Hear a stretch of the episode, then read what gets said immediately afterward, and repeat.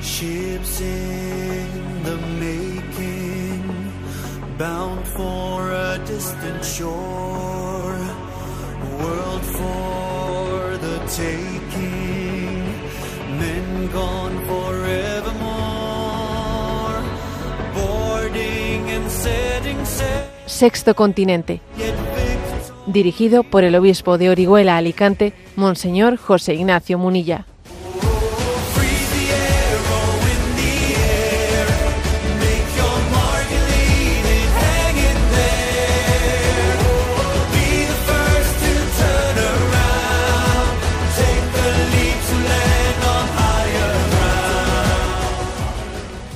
Cordial saludo a todos los oyentes de Radio María. Un día más, con la gracia del Señor, nos disponemos a realizar este programa radiofónico llamado Sexto Continente, que lunes y viernes de 8 a 9 de la mañana, una hora menos en las Islas Canarias, realizamos aquí en directo en Radio María España.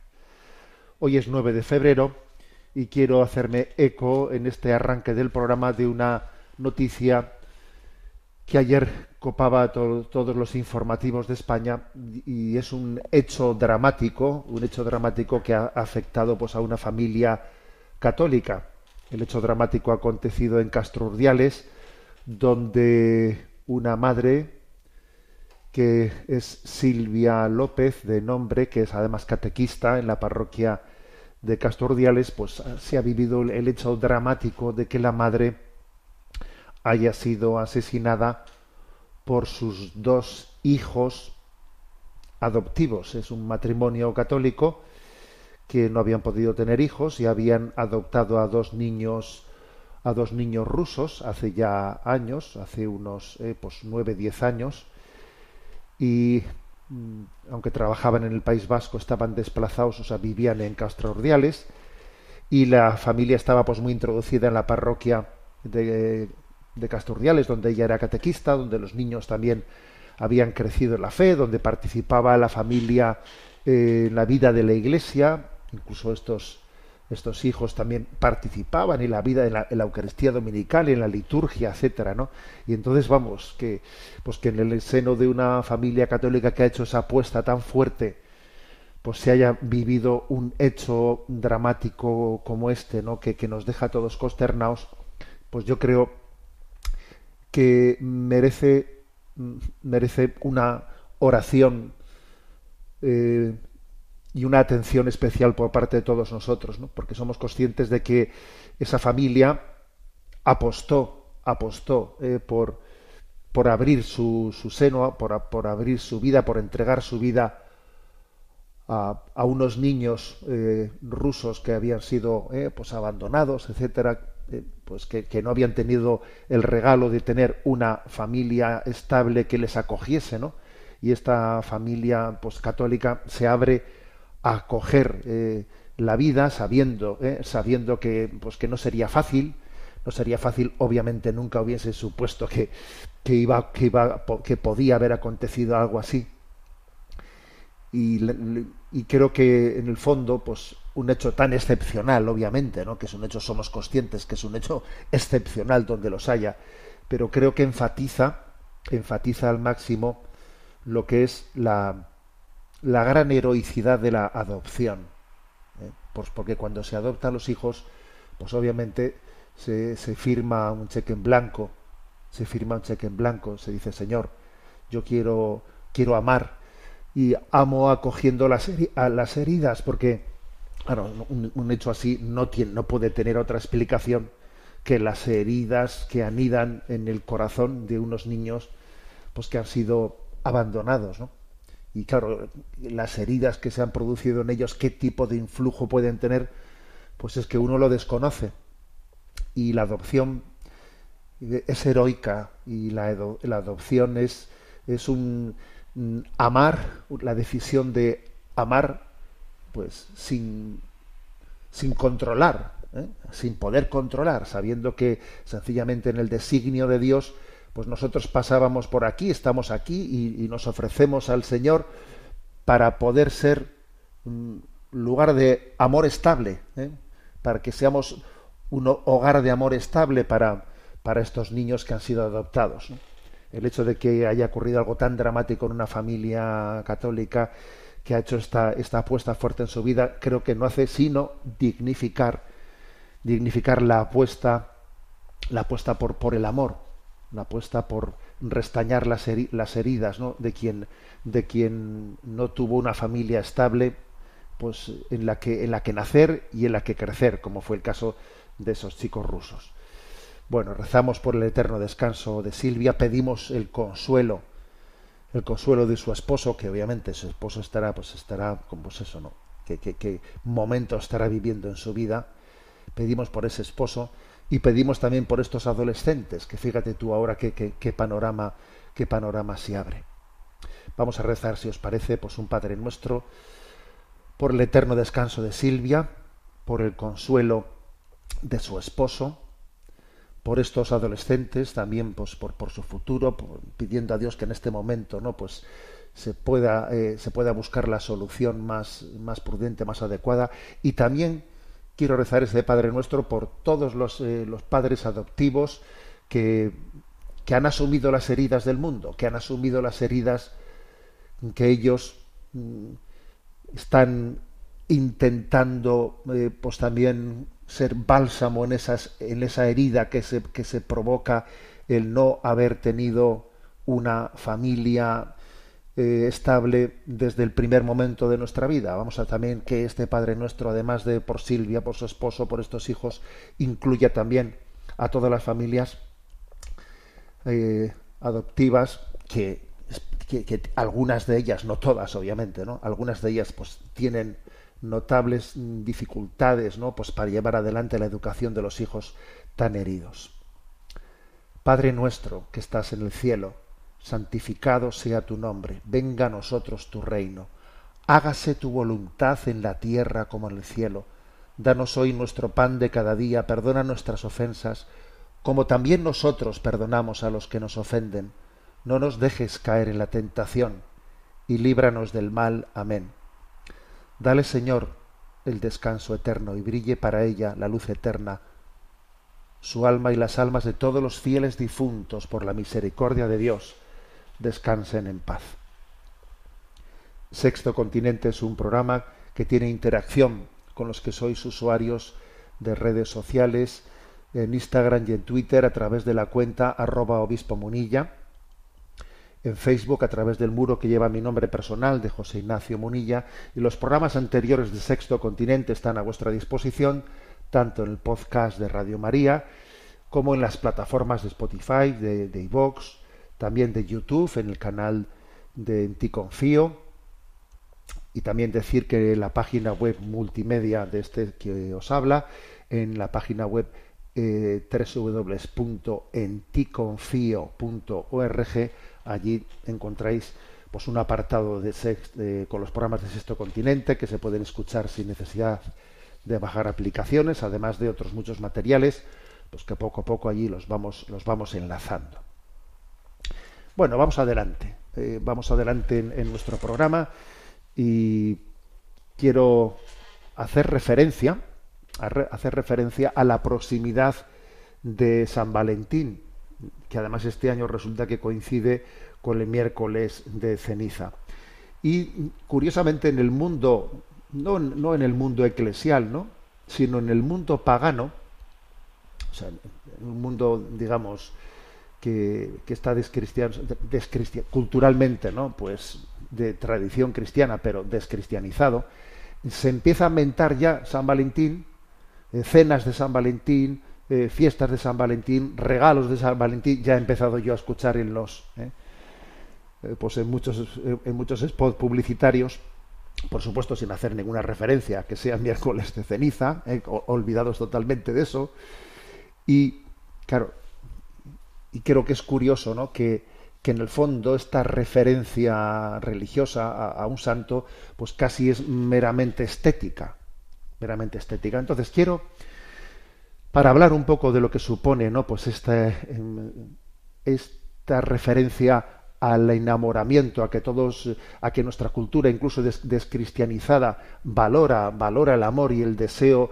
y el deseo de, amar de amar y de entregar nuestra vida y de, y de entregar nuestro corazón, porque nuestro corazón ha nacido para amar y ser amado y entregarse en un amor fiel y eterno. ¿eh? Bueno, pues eh, quiero, eh, para hacer una reflexión sobre esto, me voy a servir de, una reflexión que en el programa El Hormiguero del año pasado, ahora justamente hace, hace un año, que en ese programa del Hormiguero, quien es director de ese programa, que, conductor, Pablo Motos, que es muy, digamos, conocido porque en España digo lo de España porque soy consciente de que en este programa se escucha también pues en otros en otros países hispanoparlantes no pues en España este programa en nocturno pues de, en hora de máxima audiencia pues un programa de entretenimiento pues tiene mucha audiencia.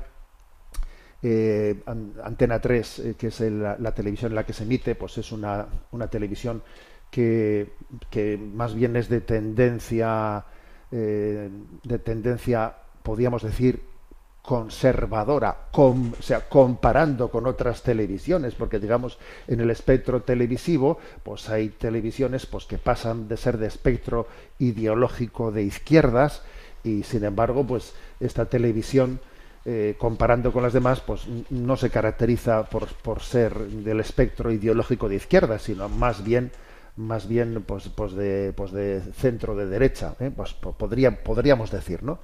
No me gusta hablar de esos términos políticos, pero vamos, lo digo para que, para que seamos conscientes de que este comentario que hizo hace un año eh, el, conductor de este programa, eh, Pablo Motos, el hormiguero, en el día de San Valentín, sobre en el día de los enamorados, suele hacer un comentario editorial que lo llama pasarnos de la raya.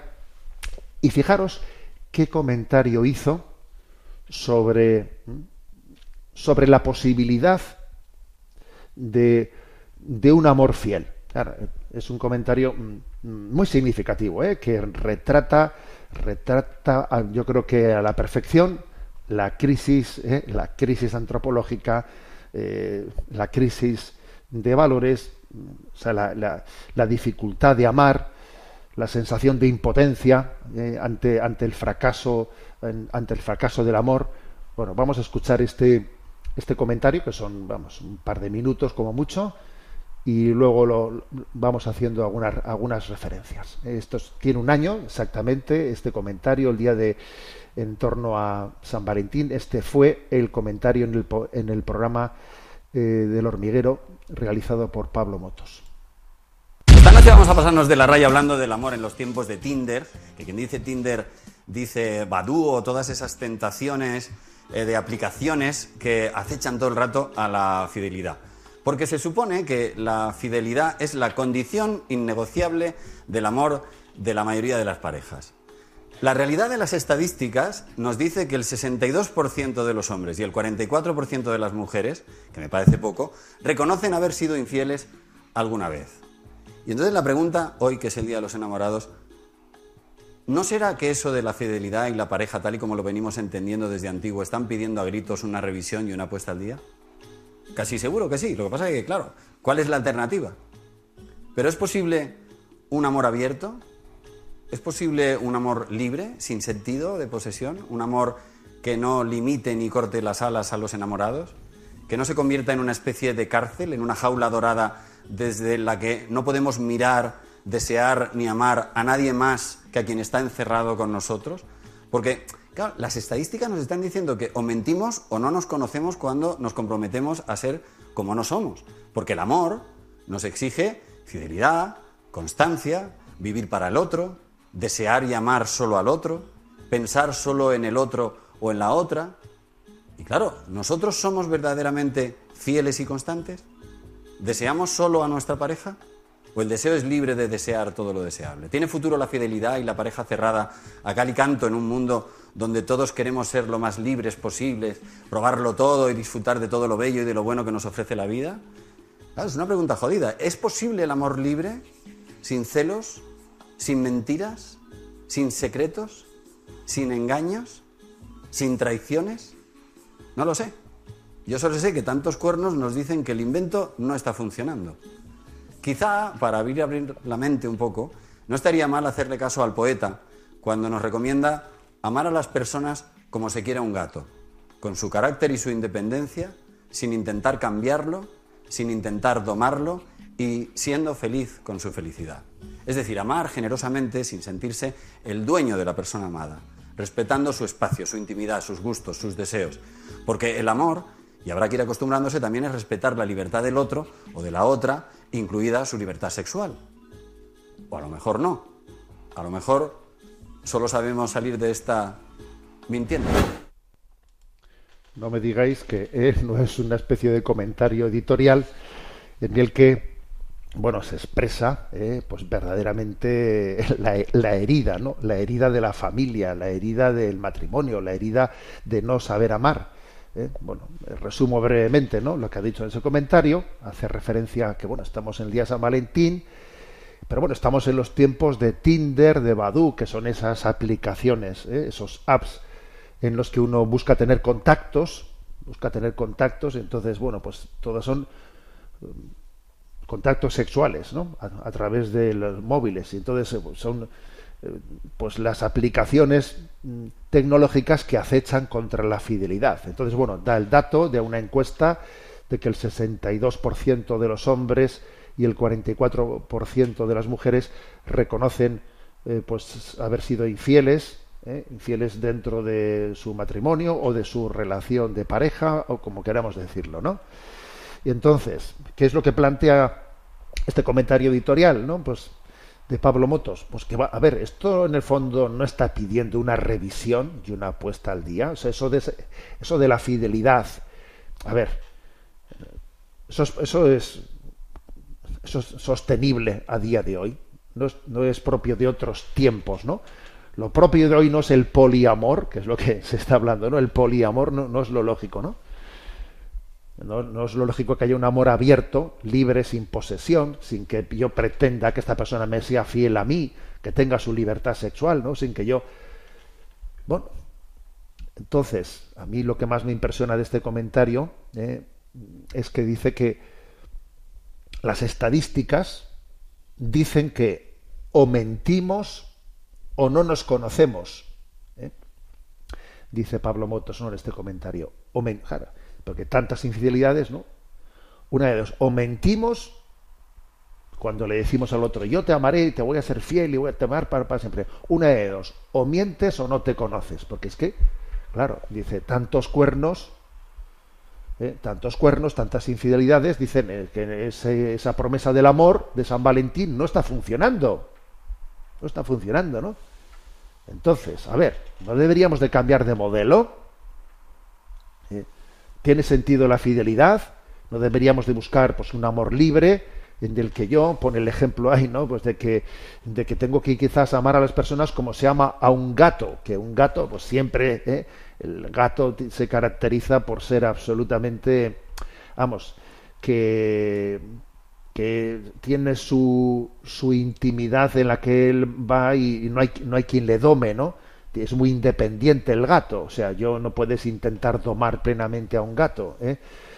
Entonces, es como yo tengo que amar como se ama a un gato, respetando su intimidad, sus gustos, respetando su libertad sexual. Pero, pero bueno, es curioso, ¿no? Es curioso este, este comentario de Pablo Motos. Entonces, a ver, yo quisiera hacer un, una reflexión, porque es interesante, ha pasado un año, estamos de nuevo en San Valentín, y entonces la, la gran pregunta ¿no? que hace el conductor de este programa.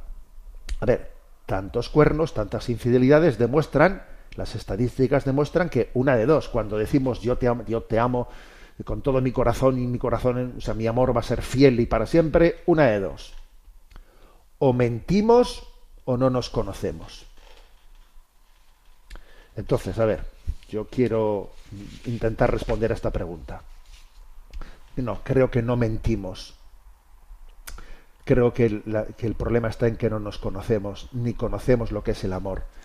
Claro que algunos, algunos pueden mentir, por supuesto, ¿eh? porque siempre habrá algún sinvergüenza que en el mismo momento en el que dice yo te amo con todo mi corazón y quiero serte fiel y mi amor será para ti para siempre, alguno en el mismo momento en el que está diciendo eso, ya, vamos, está siendo ya infiel, o sea, ya tiene ya un proyecto de infidelidad, claro, algunas claro, mentiras, claro que las hay.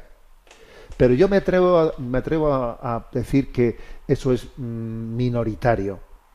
Creo que la mayoría de los que dicen, ¿no? Pues en ese momento de en ese momento del amor de San Valentín, yo te amo, te quiero, mi corazón es para ti, es es un, un deseo real el que están expresando.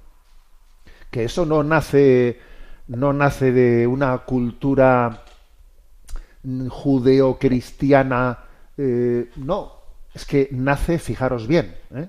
nace de, del ADN del corazón del hombre. ¿eh? El deseo de que el amor sea eterno y fiel no ha nacido de una religión, ni siquiera ha nacido de una ideología. Ese deseo de que el amor sea eterno y fiel forma parte del diseño del corazón. Está en el diseño del corazón. Entonces, a mí me, llama la atención por ejemplo, un, detalle, ¿no? Para convencernos de esto que acabo de decir. Pues que en, este tiempo en el que el matrimonio cae en picado, en el que parece que nadie quiere comprometerse, en el que yo no necesito unos papeles grises para amar, y etcétera, etcétera, ¿no? En este momento, pues hasta qué punto ese deseo de que el amor es eterno y fiel está, está metido en el ADN del corazón humano. Fíjate que ¿eh? Parece que se desprecia el matrimonio y, y cómo brotan signos del estilo ese de los candados del amor, que es curioso, ¿no? Que allá por el año 2000, justamente cuando el matrimonio ¿no? comenzaba a entrar en crisis, pues brotaba brotaba ese por todo el mundo, ¿no? Se extendía por todo el mundo ese ese signo de que los enamorados, eh, pues expresen su amor bien sea en un puente, en un lugar, ¿no? Pues poniendo allí un candado con sus nombres y con un corazón en medio y cerrando el, canda el candado con, con, una llave y lanzando el, la llave al río. Esto eh, supongo que lo conoceréis todos, pero esto es, así, es muy frecuente en toda Europa, incluso en otros lugares del mundo, ¿no? Es como se, se, coloca un candado, un candado de esos tradicionales, no en un puente, en una cerca, en una puerta, en un accesorio público, significativo para, para una pareja enamorada que quiere simbolizar su amor.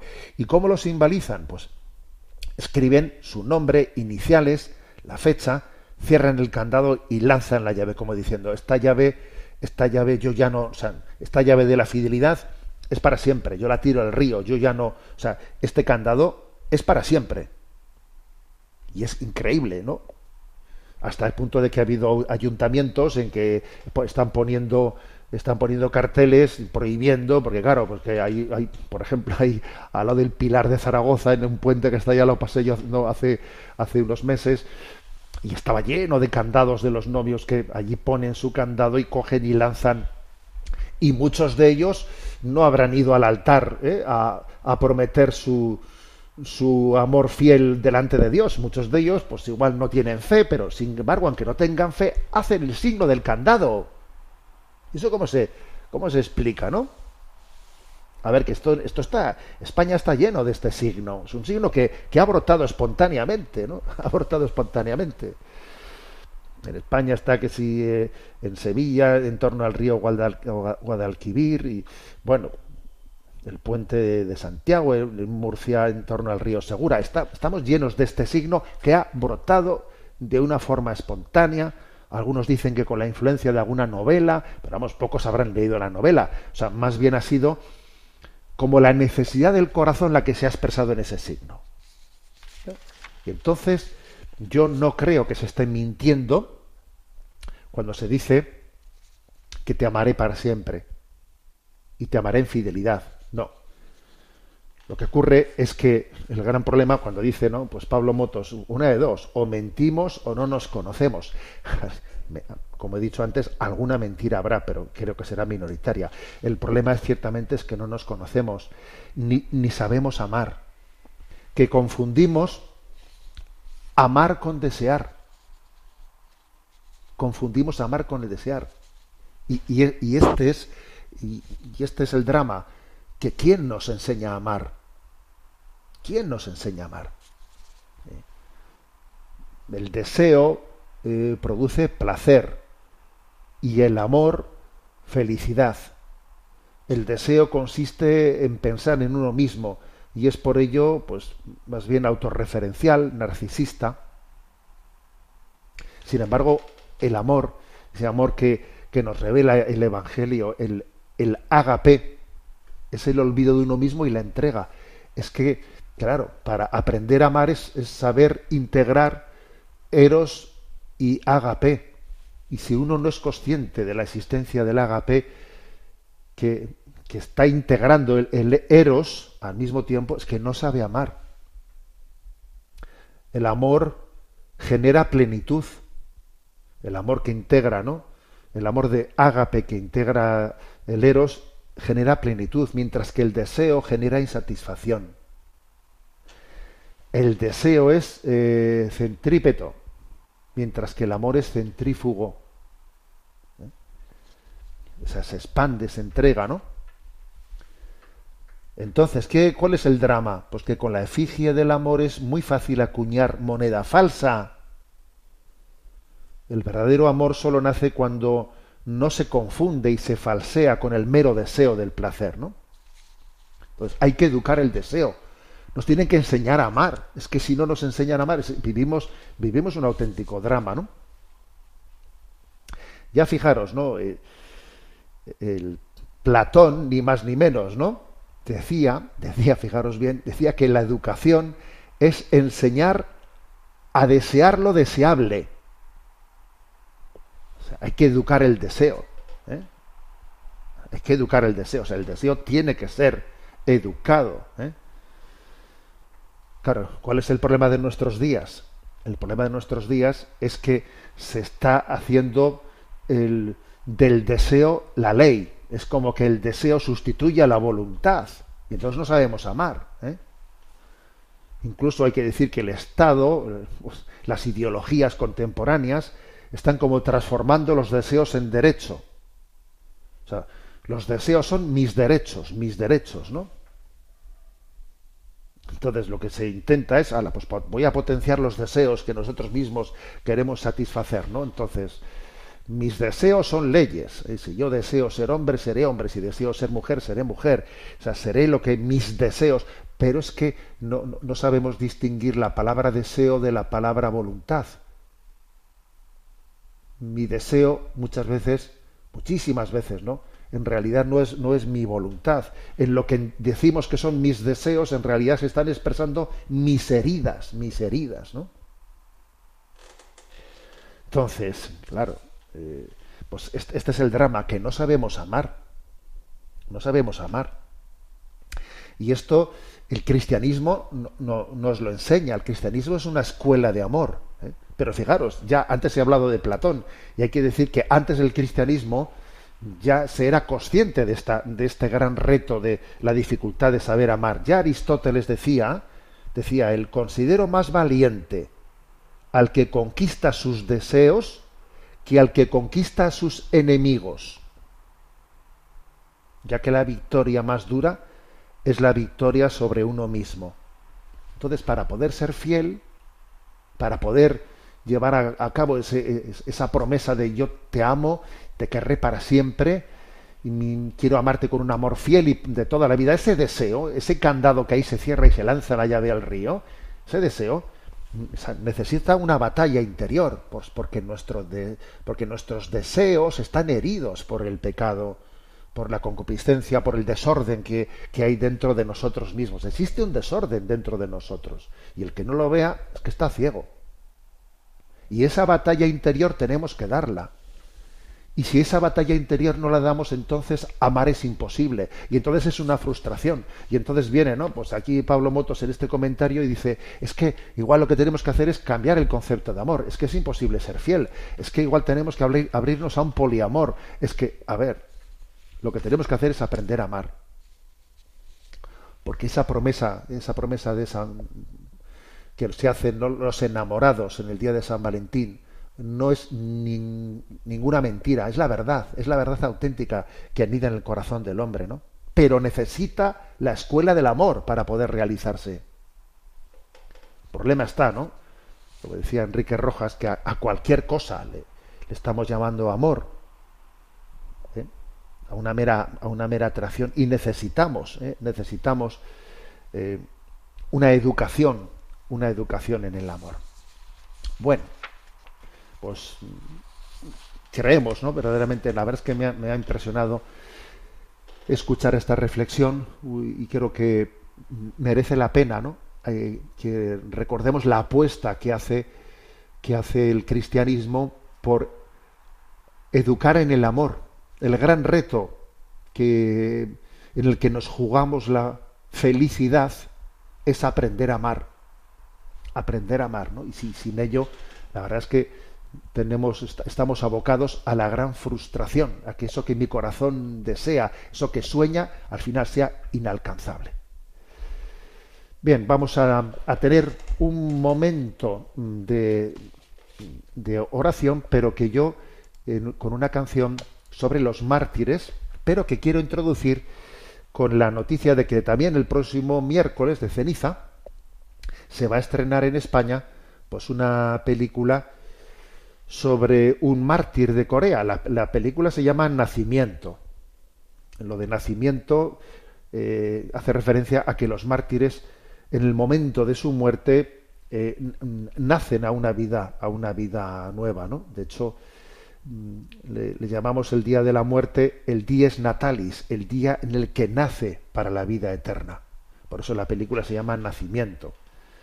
Y trae al cine yo no, he podido ver la película, pero sí me, sí me han comentado quienes la han visto que con gran belleza trae la, la historia de San Andrés King y sus compañeros mártires. Es una fiesta que celebramos el 20 de septiembre en la Iglesia Católica, la memoria de estos santos de Corea. Es una historia impresionante. ¿eh?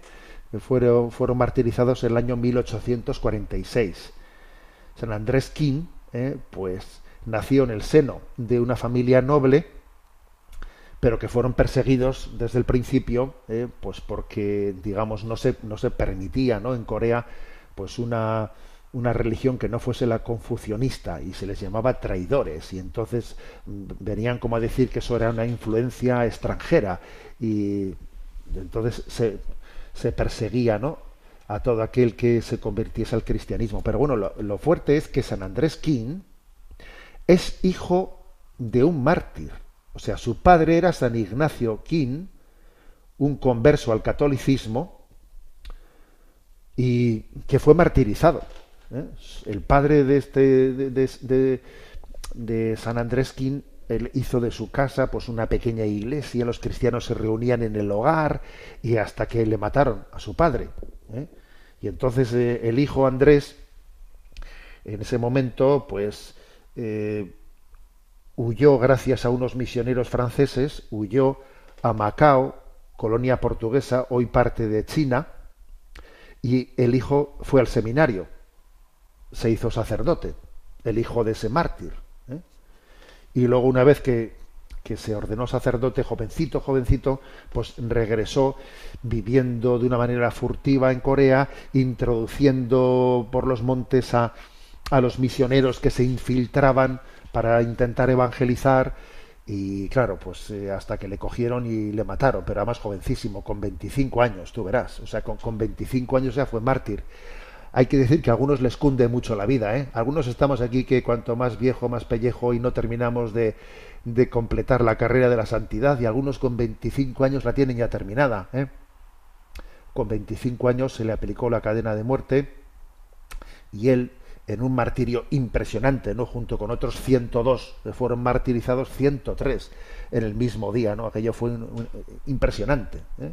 impresionante. Bueno, pues San Juan Pablo II los canonizó en, una visita que hizo a Corea en el año 1984. ¿eh? Bueno, pues mira, ahora tenemos, ¿no? A partir del miércoles de ceniza, su vida, su historia eh, a, nuestro, a nuestro alcance, porque somos conscientes de que siempre es más fácil, ¿no? Pues, pues ver una película que, que leer un libro, pero vamos, una cosa no debería de quitar a la otra. Y entonces, pues me parece que nuestro momento de oración, pues podríamos hacerlo escuchando este himno joven que fue compuesto en honor de los mártires del siglo XX en España. ¿eh? Es un himno compuesto en honor de los mártires de España, de la persecución religiosa de los años 30, de, la guerra civil y de la persecución también de lo- del año 33. Bueno, pues escuchamos y oramos y pedimos la fidelidad en la confesión de la fe.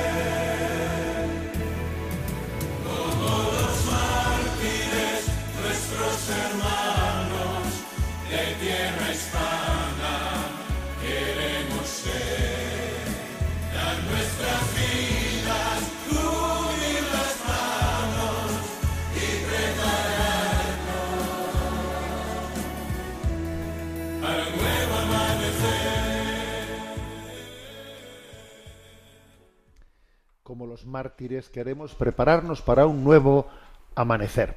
Seguimos en este programa de Sexto Continente y vamos a tener nuestro momento de intervención de los oyentes. A Yolanda, que está en la emisora, le vamos a pedir que nos presente algunas de las preguntas o de las aportaciones que han llegado al correo electrónico al que podéis escribir, que es sextocontinente arroba radiomaria.es. Adelante, Yolanda. Muy buenos días. Buenos días. Silvia María de Zaragoza nos eh, comparte. Le escribo para manifestarle mi agradecimiento por la forma en la que se manifestó ante la canción Zorra, que va a representar a España en Eurovisión. Yo me considero feminista y me sentí consolada cuando usted dijo públicamente eso de no me puedo creer que no existan feministas que se sientan indignadas ante esta canción. Ciertamente existimos. Y por cierto, siento vergüenza de las declaraciones de nuestro presidente del gobierno, el señor Sánchez, quien salió a justificar este insulto a la dignidad de la mujer calificándolo de feminismo divertido. Bueno, pues ciertamente no, eh, sin duda alguna, eh, tiene que existir, ¿no? Pues un sano feminismo que tenga la conciencia de, de defender la propia dignidad de la feminidad ¿no? y de la esponsalidad. Eh, entre tantas reacciones que hemos visto estos días, pues tengo aquí delante mío un, artículo escrito en el diario ABC por María José Fuente Álamo, eh, que es breve, lo voy a leer porque es que me parece también de alguien que se presenta como feminista y, con, y que con una fuerza y crudeza grande hace una crítica de la canción y hace una crítica de la reacción del presidente de gobierno, ¿no? Dice el artículo se titula No consiento. No consiento como ciudadana que con mis impuestos una cadena de televisión pública promocione y publicite un tema musical con estética porno como empoderante para la mujer. No consiento como mujer que en mi nombre una ministra de Igualdad asegure que una canción homenaje a lo trans y con un mensaje que insulta a la mujer es divertida y nos va a representar. A mí no me representa. No consiento como española que un presidente del gobierno que sí debe representarnos a todos insulte a la parte de la sociedad que no comulga con tal mensaje. Ha dicho Pedro Sánchez que a la fachosfera le hubiera gustado más el cara al sol, cuando a él le gustan más ese tipo de canciones. La música es libre y las preferencias también, pero permita que no le alabe el gusto. Igual no sabe el señor presidente que zorra suele ser una de las palabras que los asesinos de mujeres les gritan con rabia cuando las matan. No consiento, como antigua colegiala mayor, señor presidente, que ante su cambio de opinión sobre estos insultos no les pida ahora públicamente perdón a los chicos del Colegio Mayor Elías Auja. Recuerda los cánticos que tanto le disgustaron a su gobierno. Los llegaron a calificar de delito de odio, aun cuando su público, las colegialas a las que iban destinados, los consentían. Estaba por aquel tiempo su gobierno instalado en la fachosfera. ¿Por qué se sintió indignado entonces y ahora se siente divertido? ¿Por qué aquello era machismo y esto es feminismo? ¿Ha terminado por resignificar aquellos cánticos como está haciendo ahora con la palabra terrorismo? ¿O tiene algo que ver que los estribillos de zorra que usted sí aprueba se transmitan en televisión española? ¿Qué convierte un insulto a la mujer en insulto? ¿El escenario? Pero ¿quién elige qué escenario es insulto y cuál no? ¿Cuándo gritar zorra es delito de odio y cultura de la violación y cuándo gritar zorra es divertido? ¿Cuándo lo decide el público o cuándo lo decide el gobierno? No consiento como feminista que un presidente califique un mensaje insultante a las mujeres como feminismo divertido. ¿Lo ha, preguntado ya a sus amigas, a los que el feminismo llegó a, a incomodar si les molesta esta canción? Igual con la respuesta a Taílos. ¿Y a las mujeres que lo rodean?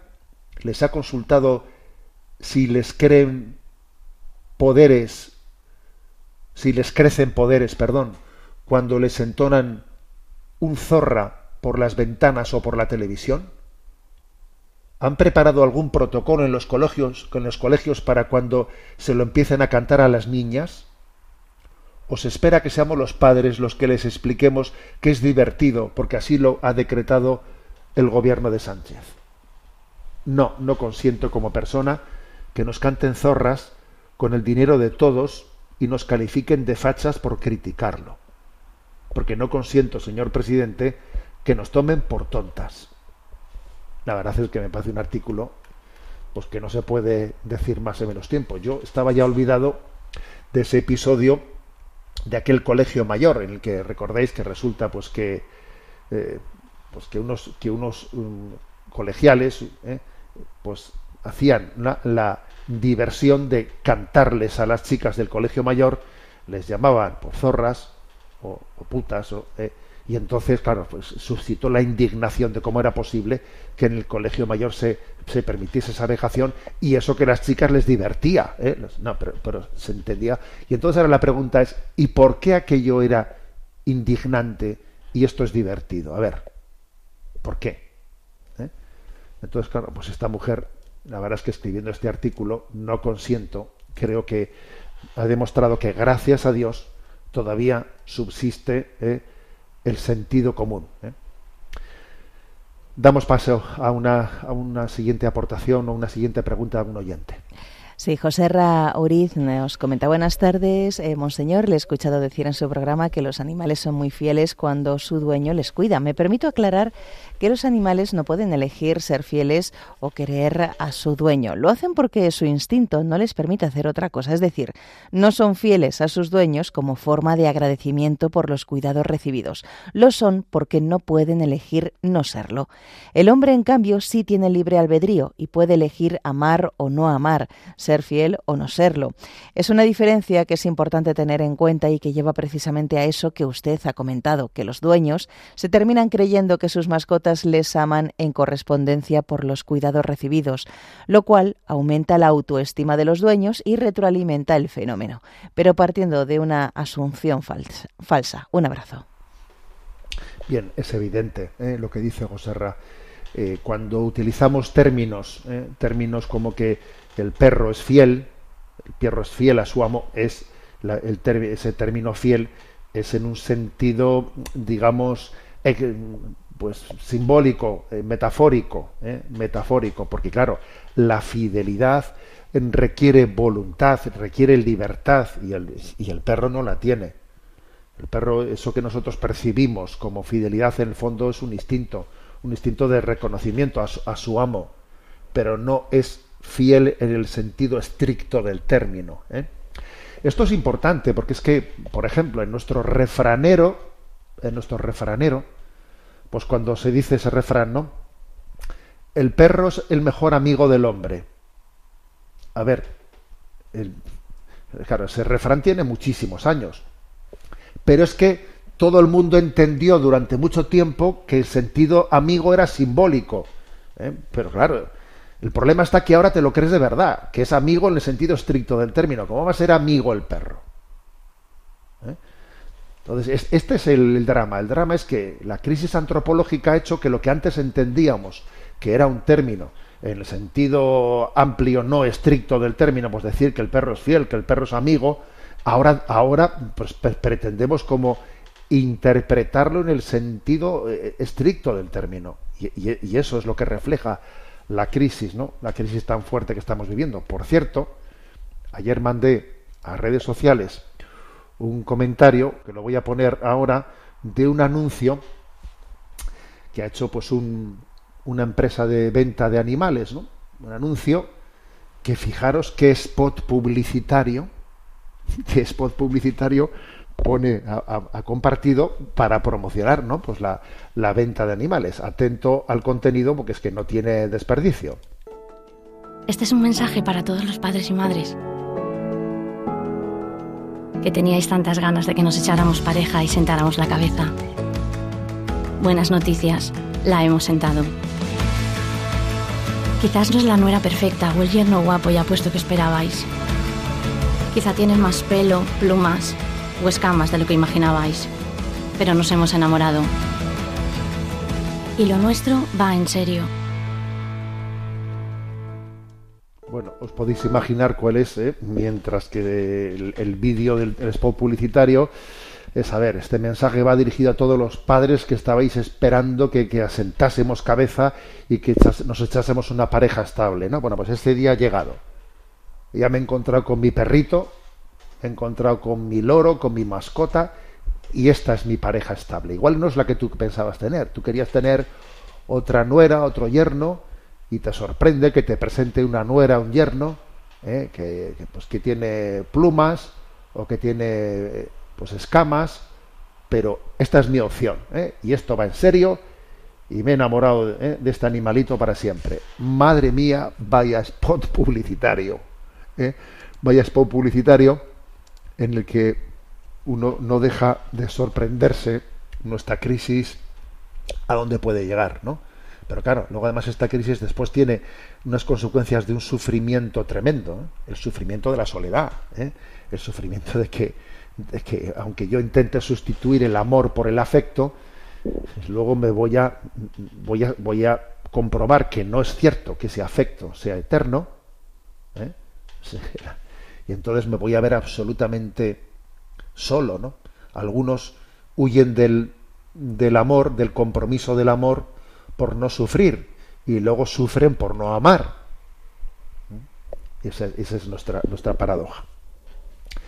Bueno, tenemos nuestro momento para hacer nuestro comentario del DOCAT. ¿eh? Vamos adelante, ya nos falta no mucho para concluir este libro, mm, síntesis eh, dirigida a los jóvenes de doctrina social de la Iglesia. ¿eh? Entonces, estamos en el punto 321, que pregunta, ¿existen, por tanto, trabajos o ciertas tareas sociales incompatibles con nuestra fe? Y responde, sí. Hay ámbitos profesionales u ocupaciones que suponen una contradicción unívoca a la antropología cristiana y a los mínimos morales de la Iglesia. Los cristianos, en tanto que seguidores de Cristo, debemos de estar dispuestos a asumir ciertas desventajas laborales, también si, si nos encontramos bajo presión económica. Es imposible ser cristiano y trabajar al mismo tiempo en una clínica de abortos o de eutanasia. También es- están terminantemente prohibidos el negocio de la prostitución, la producción y difusión de la pornografía, la participación directa o indirecta en negocios de droga y el tráfico de personas o cualquier otra práctica de opresión denigrante y dañina. Son también cada vez más los cristianos que en sus puestos en bancos o en ámbitos financieros se pueden ver presionados para ofrecer a sus clientes productos basura. Los periodistas deben decidir en conciencia hasta dónde llegar en la práctica del periodismo del corazón antes de perder su identidad como cristianos. Pertenecer a Jesús significa también tener también rotundamente perdón, pertenecer a Jesús significa decir también rotundamente no a diferentes cosas, no a la colaboración profesional, financiera, económica o política con organizaciones criminales, no a empresas, a sistemas estatales injustos que destruyan la creación, persigan u opriman a la Iglesia o vulneren la dignidad humana, sueldos por debajo del mínimo para poder subsistir, condiciones de trabajo que produzcan enfermedad o el trabajo infantil, no a la producción de armas y no a la anteposición de los beneficios al Espíritu de Dios. Bueno, o sea, un punto este potente, un punto potente porque lo que viene a decir es que claro que un cristiano, actuando en coherencia, tiene que tiene una obligación moral de, de tener una incompatibilidad de, llevar adelante pues eh, el ganarse la vida pues en puestos de trabajo que, que le llevan a ser cómplice cómplice de, de, pues de muchas inmoralidades. Entonces esto supone a ver, yo, yo yo he recibido muchas muchísimas visitas en mi vida muchas consultas de muchos católicos que sufren pues que ven pues porque ven que su puesto de trabajo está, está ligado a determinadas eh, actuaciones inmorales, inmorales, y entonces a uno a él le hacen ser cómplice de ello, ¿no? Pues por ejemplo, al que yo tenga que eh, pues, falsear, falsear cosas para defraudar ante Hacienda. Y entonces yo estoy eh, de alguna manera colaborando en ese fraude. ¿eh? O yo estoy engañando a los clientes eh, pues, pues diciéndoles lo que no, lo que no es una cantidad de cosas no o, no digamos nada los casos tan tan digamos del, del libro que describe este punto que acabamos de leer pues si estoy colaborando pues eso pues en, en cosas como las empresas que, que viven de la prostitución de la pornografía etcétera dice bueno ¿qué, pero qué pinto yo eh? qué pinto yo en, en empresas que se están lucrando, ¿eh? que se están lucrando pues de la explotación del hombre, ¿eh? de la explotación del hombre por aquí y por allá, ¿no? Entonces, existe la, la necesidad de, objeción de conciencia. Creo que yo he contado una, un- una anécdota que viví que me conmovió aquí, pero vamos, la, vuelvo a referir. Y es que en una ocasión escuché un testimonio en un encuentro de matrimonios, escuché el testimonio de un padre de familia que nos decía pues cómo había dejado una empresa pues por pero claro además fue en el momento de la crisis en el que claro pues en España comenzaba a aumentar el paro de una manera tremenda y en aquel momento dejar un puesto de trabajo pues puf, era, era, era un problema no entonces él veía que es que en la empresa le hacían hacer y le hacían hacer cosas que eran inmorales y él se, estaba pues fatal no pero por otra parte decía cómo dejo como dejo la empresa si, si, si no, no tengo otro trabajo donde buscarlo? Y estaba el hombre, pues. Y entonces dice que estaba un domingo a la tarde jugando, ¿no? Pues eh, con los niños que los tenía muy pequeñitos en el salón y él tumbado en el suelo, pues el, niño, eh, pues no sé si de dos añitos o se subía, ¿no? Se subía a la, a la, a la mesita de- del salón y desde allí le gustaba tirarse, ¿no? En banda para que el padre le cogiese, le cogiese en sus brazos y, le gustaba como que arriesgar, me voy a tirar más lejos para que mi padre no se, se, se estire más y me y me agarre con sus brazos. Y el niño eh, pues que tenía así un poco vocación de at- atrevida no cada vez se arriesgaba más sabiendo que su padre ya haría la palomita para, para poder cogerle no y entonces él nos compartió y nos dijo "Jo, y este hijo este niño eh, se fía de mí que soy un pecador, ¿no? Se fía de mí sabiendo que yo, vamos, se tira al aire, ¿no? Sabiendo que yo, vamos, voy a hacer lo que sea para, ir a cogerle y, para que no se estrelle en el suelo. Y yo no me voy a fiar de Dios, que es mi Padre. Y si dejo este trabajo inmoral, Dios no me ayudará a buscar otra forma para sostener a mis hijos. Dios no me cogerá en brazos si yo me tiro al aire. Joder, nos contó eso. A mí la verdad es que se me saltaban las lágrimas, ¿no? Porque decía, cogí y dejé el trabajo, ¿eh? viendo lo que el niño hacía conmigo.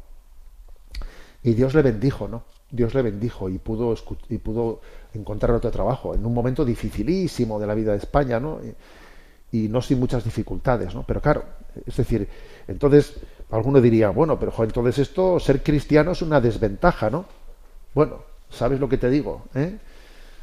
Yo creo que actuar en conciencia es siempre una ventaja.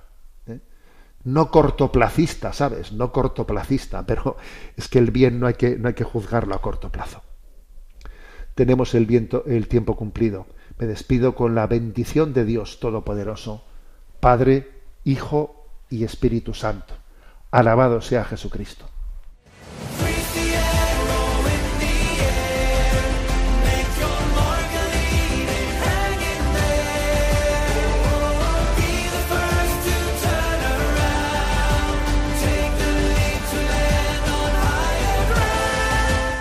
Finaliza en Radio María Sexto Continente, dirigido por el obispo de Orihuela Alicante, Monseñor José Ignacio Munilla.